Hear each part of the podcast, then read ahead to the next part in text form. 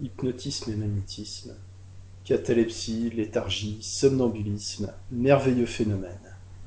Chapitre 5 Suggestion donnée par l'imagination seule, suggestion motrice, paralysie suggérée, perversion des sens, transformation des sexes. Suggestion à longue échéance. Le domaine de la suggestion est immense. Il n'y a pas un seul fait de notre vie mentale qui ne puisse être reproduit et exagéré artificiellement par ce moyen. La suggestion est une opération qui reproduit un effet quelconque sur un sujet en passant par son intelligence. Tout effet suggéré est le résultat d'un phénomène d'idéation. En réalité, nous subissons tous dans la vie des suggestions. Le peintre qui s'efforce de reproduire sur la toile les traits du modèle qui pose devant lui doit se suggérer l'image de ce modèle. Sinon, il serait incapable de lui donner de la ressemblance. Le comédien qui personnifie un personnage, créé par l'imagination de l'auteur, est forcé inconsciemment de se suggérer l'idée qu'il est bien l'individu du rôle. Autrement, le pauvre artiste serait simplement ridicule. Nous sommes donc ici-bas les humbles serviteurs d'idées qui se suggèrent d'elles-mêmes à notre esprit sans l'aide d'aucun magnétiseur. Du reste, ce n'est pas d'aujourd'hui que l'on a reconnu l'influence que l'idée exerce sur l'esprit. Mais ce n'est que dans ces derniers temps qu'il a été démontré combien cette influence est grande. Ouvrez les guillemets. Si par exemple, dit Bennett, vingt personnes choisies au hasard regardent fixement un objet pendant vingt minutes, il se produira, principalement chez les plus jeunes, un dérangement dans le fonctionnement de leur cerveau et l'on pourra leur suggérer les idées les plus étranges. Il semble que leurs facultés mentales perdent le pouvoir de contrôler n'importe quelle idée qui leur est imposée. Fermez les guillemets. L'individu plongé dans cet état n'a plus de volonté propre. On lui dit de marcher, il marche. Il veut s'asseoir, on le lui défend. Il reste debout. J'ai vu une personne incapable de parler parce qu'on lui avait défendu d'ouvrir la bouche. Elle n'osait s'approcher d'un objet ou se sentait entraînée vers lui irrésistiblement. Elle était dans l'impossibilité de traverser une ligne réelle ou imaginaire tracée sur le plancher. Son bras suspendu et posé comme si elle buvait, ou le corps arrêté comme si elle dansait. Enfin, on l'obligeait à se promener, à danser, à courir, ou, assise sur une chaise, on la faisait galoper comme si elle avait été à cheval. Beaucoup d'animaux, nous l'avons vu, paraissent être susceptibles de ressentir l'influence des suggestions et sont ainsi incapables de mouvements volontaires ou sont attirés vers un objet. Le corps long et étincelant des serpents, les yeux brillants d'autres animaux, fascinent les oiseaux et en font une proie facile. Les individus qui regardent fixement le fond d'un précipice éprouvent les mêmes effets et ressentent une envie dont ils ne peuvent se rendre maîtres de se précipiter au fond de l'abîme, bien qu'ils sachent que leur destruction est certaine. Chez le sujet qui se trouve dans cet état, toutes les sensations peuvent être augmentées, perverties ou détruites par l'intermédiaire d'idées suggestives. Selon l'idée communiquée, dis-je, le sujet éprouvera sur la peau une sensation de brûlure, de froid ou d'engourdissement. On lui fera voir des objets absolument différents de la forme qu'il leur prêtera. Ainsi, sur une feuille de papier blanc, on lui suggérera l'idée qu'il y a une admirable aquarelle, il en sera convaincu. L'odorat sera perverti de la même façon. Un individu tient une rose odorante dans sa main. Vous lui suggérez l'idée que c'est un oignon, il vous croit. Nous verrons plus loin que le sexe même peut être changé par suggestion. Une dame prendra les manières, le ton de voix de son mari, et se laissera suggérer qu'elle est dans un pays très éloigné et tout autre que celui où elle réside.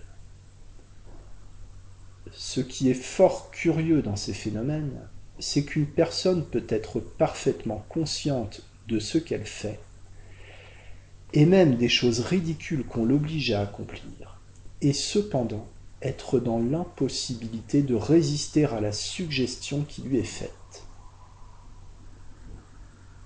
Des phénomènes d'une nature semblable se sont produits dans tous les temps, et c'est à ces sortes de suggestions que l'on doit rapporter les actes fantastiques qui se sont passés au Moyen Âge, tels que le mauvais œil, la baguette divinatoire, etc. De nombreux sujets sont les victimes des suggestions qu'ils se donnent sans l'intervention d'une tierce personne. Témoins, les deux cas que nous empruntons à l'ouvrage de Bennett, et qui ne sont malheureusement pas rares. Ouvrez les guillemets. Monsieur Macfarlane, droguiste à Édimbourg, dit ce savant, me raconta qu'un jour un boucher fut transporté dans sa boutique. Cet homme, victime d'un accident terrible, avait glissé en essayant de suspendre une énorme pièce de viande au-dessus de sa tête, et le crochet lui avait pénétré dans le bras, de sorte qu'il se trouvait lui-même suspendu. Cet homme était pâle, son pouls presque insaisissable et disait éprouver des douleurs atroces. On ne pouvait lui remuer le bras sans lui occasionner des souffrances terribles. Et pendant que l'on coupait les manches de son habit, il ne cessait de pousser des cris. Eh bien, lorsque le bras fut mis à nu, on reconnut qu'il n'avait reçu aucune blessure. Le crochet n'avait fait que traverser la manche de son habit. Fermez les guillemets. Voici le second cas. Ouvrez les guillemets. Le révérend M. Stevens m'apprit que récemment, on avait conçu des soupçons sur une femme que l'on accusait d'avoir empoisonné son enfant nouveau-né. Le cercueil fut exhumé et le procureur fiscal, pour examiner le cadavre, s'écria qu'il sentait déjà l'odeur de la décomposition et se trouva mal. On fut obligé de le reconduire chez lui. En ouvrant le cercueil, on reconnaît qu'il était vide, et l'on assura ensuite qu'aucun enfant n'était né, et que conséquemment aucun meurtre n'avait été commis. Fermez les guillemets. Ouvrez les guillemets. La suggestion n'agit pas avec la même intensité sur tous les individus, disent messieurs Binet et Ferré. Cela n'a rien de surprenant. Pour qu'il en soit autrement, il faudrait que tous les cerveaux aient été fondus sur le même modèle. Fermez les guillemets. D'après ce que nous avons exposé, le lecteur comprendra que lorsqu'on dit que l'on a suggestionné telle ou telle chose à un sujet hypnotisé, c'est exactement comme si l'on annonçait que l'on a donné telle ou telle idée à une personne éveillée. La suggestion est donc la pénétration de l'idée du magnétiseur dans le cerveau du sujet par la parole, le geste, la vue, etc. Le suggestionné est mentalement entraîné vers celui qui a suggéré l'idée d'accomplir un acte quelconque. Et c'est à cette espèce de phénomène que les anciens magnétiseurs attribuaient leur pouvoir magnétique. Ils pouvaient croire de bonne foi qu'ils possédaient un fluide qu'ils communiquaient au sujet. Nous savons maintenant que ce fluide merveilleux n'existe pas la suggestion seule accomplit ses prétendus miracles. Comme nous l'avons démontré déjà par de nombreux exemples, rien de plus facile à provoquer qu'une suggestion motrice. L'opérateur peut à son gré contracturer ou rendre flexibles les membres du sujet. Il suffit qu'il lui dise que son bras est paralysé pour que celui-ci reste inerte et vice-versa. Il est à remarquer que le patient, quoique incapable de résister à l'ordre suggéré, conserve la conscience de ce qui se passe. C'est ainsi qu'un vieillard hypnotisé par Durand put faire le récit de ce qu'il éprouvait pendant l'expérience. Il se sentait comme une machine sous la volonté de l'opérateur. Si celui-ci affirmait un fait, même absurde, il était, malgré ses hésitations, contraint de se rendre à l'évidence. S'il lui disait Vous ne pouvez ouvrir les yeux, vous ne pouvez plus vous lever, vous ne pouvez pas ouvrir la bouche, ou bien Levez-vous, vous ne pouvez plus vous baisser, le patient faisait de vains efforts pour ouvrir ses paupières, pour s'arracher à son fauteuil, pour parler ou pour se mouvoir. Pourtant, déclarait-il, pendant l'opération, je causais avec le public et je lui communiquais toutes mes sensations.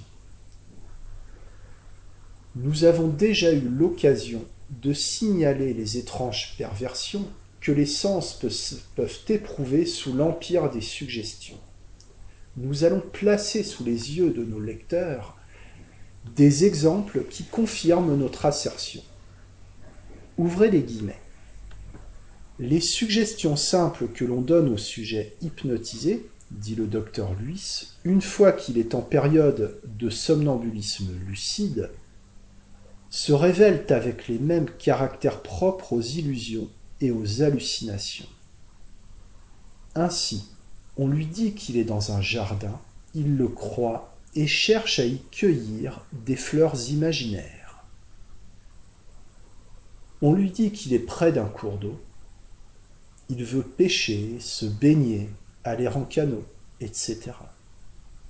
Je lui présente un porte-plume et je lui dis Ceci est un sucre d'orge. Il se met le porte-plume dans la bouche. Je lui dis encore Regardez, j'ai le nez en argent et mes cheveux sont bleus. Il examine, a l'air de douter, et à ma seconde affirmation, il voit les choses telles que je veux qu'il les voie.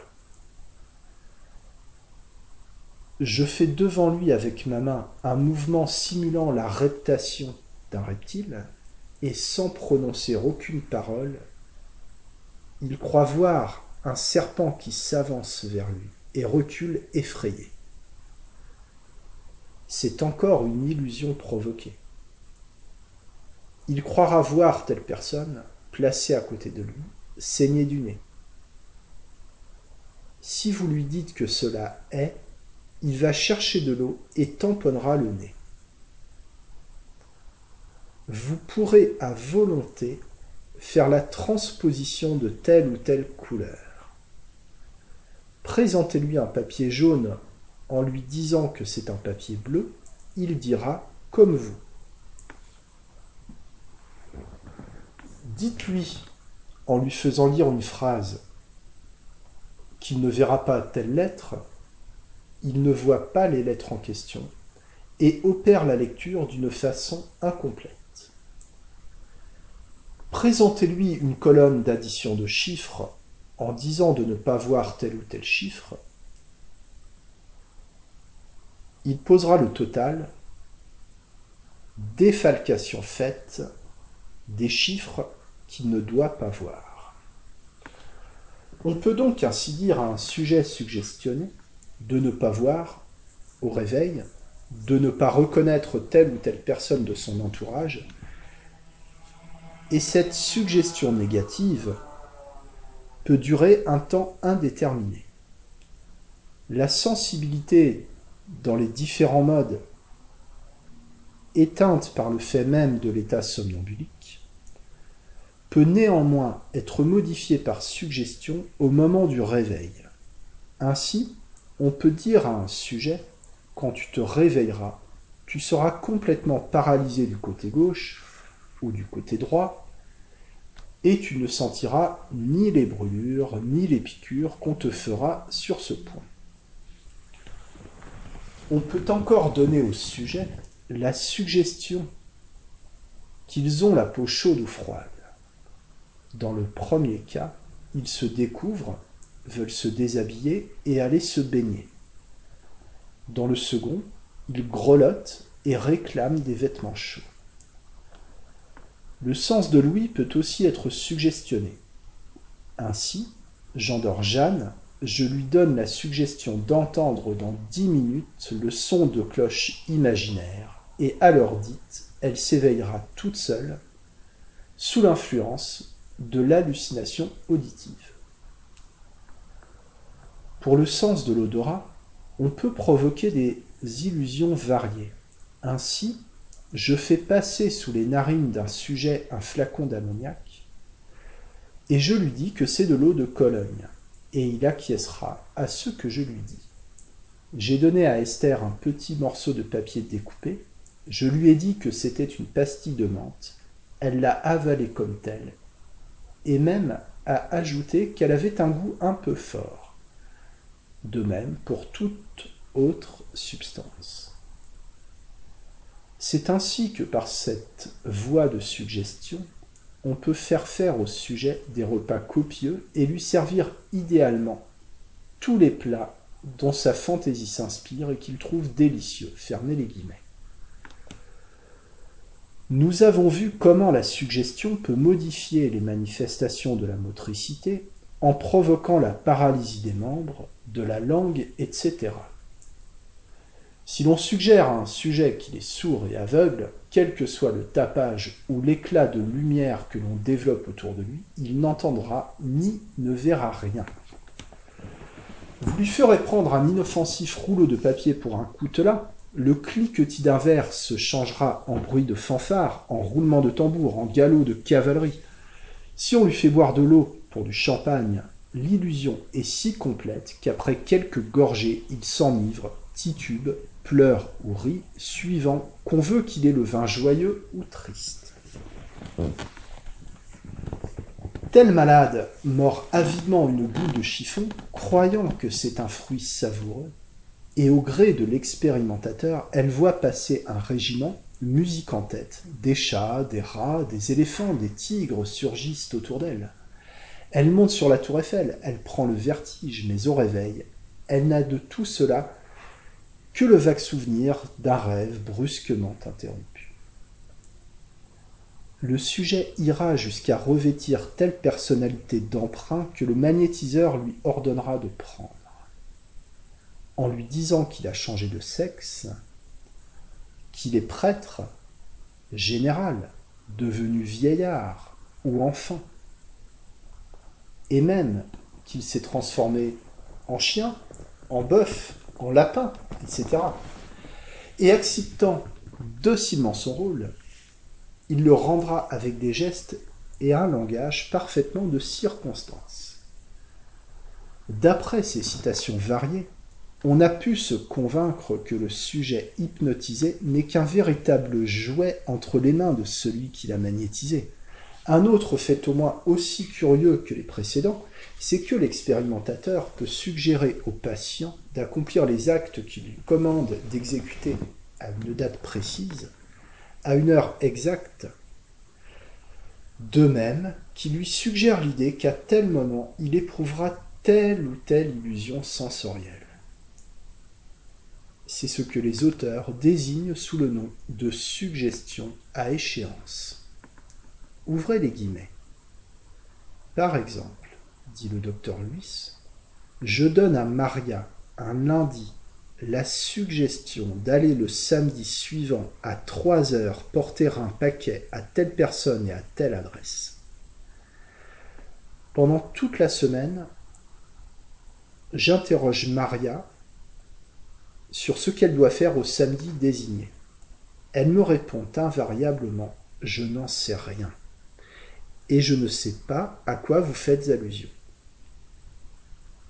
Deux jours avant l'échéance, le jeudi, je l'hypnotise de nouveau et l'interroge. Alors, c'est comme une boîte dont j'ai ouvert le couvercle et qui laisse prendre son contenu. Où vas-tu samedi? lui dis-je. Je vais telle rue, porter un paquet à monsieur X. Je la réveille, la boîte se referme, et par le samedi en question, interrogée encore par moi à deux heures, elle ne savait absolument rien de ce qu'elle allait faire. À trois heures, j'étais présent au rendez-vous et j'ai vu Maria arriver haletante un quart d'heure après, remettre à la personne le paquet et s'en retourner sans rien dire. J'ai su plus tard que ce samedi, vers 3 heures, Maria était avec sa mère et sa sœur dans un magasin de nouveautés et que tout d'un coup, elle quitta subrepticement ses parents et se mit à courir sans indiquer où elle allait. Fermez les guillemets. Le docteur Bernheim, en avril 1888, suggéra de même à l'état de somnambulisme à un ancien sergent de se rendre le premier mercredi d'octobre, c'est-à-dire six mois plus tard, chez le docteur Liébeau, lui assurant qu'il y trouverait le président de la République qui lui remettrait la médaille militaire. Le sergent accepte et au réveil, il a tout oublié. Mais le 3 octobre, le docteur reçoit une lettre de son confrère lui annonçant que le somnambule était arrivé chez lui le jour même, vers onze heures, qu'il l'avait salué en entrant, et sans plus de façon, avait gagné la bibliothèque où il se confondit en politesse respectueuse envers un personnage imaginaire qu'il traitait d'excellence et qu'il remerciait tout bas avec chaleur, comme s'il s'adressait au président de la République. Puis saluant de nouveau, il avait pris congé de son hôte, qui eut mille peines à expliquer aux témoins de cette scène comique que l'ex-sergent n'était pas un fou, mais un suggestionné obéissant à l'injonction d'autrui. Interrogé depuis, le somnambule affirma au docteur que l'idée de cette visite lui était spontanément venue le 3 octobre à 10 heures du matin et qu'il avait suivi sans se douter de la rencontre qu'il devait faire chez M. Liébeau. Bien qu'avérés, ces résultats ne peuvent être obtenus qu'après des expériences réitérées. Ouvrez les guillemets. La pratique de l'hypnotisme, dit le docteur Berillon, n'échappe à aucune des règles qui régissent les autres actes humains. Indépendamment des aptitudes personnelles, c'est en hypnotisant tous les jours de nouveaux sujets que certains hypnotiseurs sont arrivés à un tel degré d'habileté qu'ils ne rencontrent pas plus de 20 sujets sur 100, qu'ils ne rencontrent pas plus de 20 sujets réfractaires sur 100 C'est à force de suggestionner qu'on apprend à adapter à tel sujet, dans telles conditions déterminées, l'artifice sans lequel la suggestion n'aura aucune prise sur son esprit. En particulier, n'est-ce pas aller au-devant d'un succès certain que de vouloir hypnotiser un malade sans l'avoir convaincu de l'utilité qu'il pourra retirer du traitement et sans l'avoir décidé à s'y soumettre avec docilité. Au contraire, l'opérateur n'aura-t-il pas toutes les chances de succès s'il a eu la patience d'attendre que le malade vienne presque exiger de lui l'application de la suggestion hypnotique? Le médecin qui s'adonne à la pratique de l'hypnotisme doit se résoudre à ne ménager ni son temps, ni ses paroles. Il doit surtout être animé du désir le plus sincère et le plus formel d'arriver à la guérison du malade. Fermez les guillemets.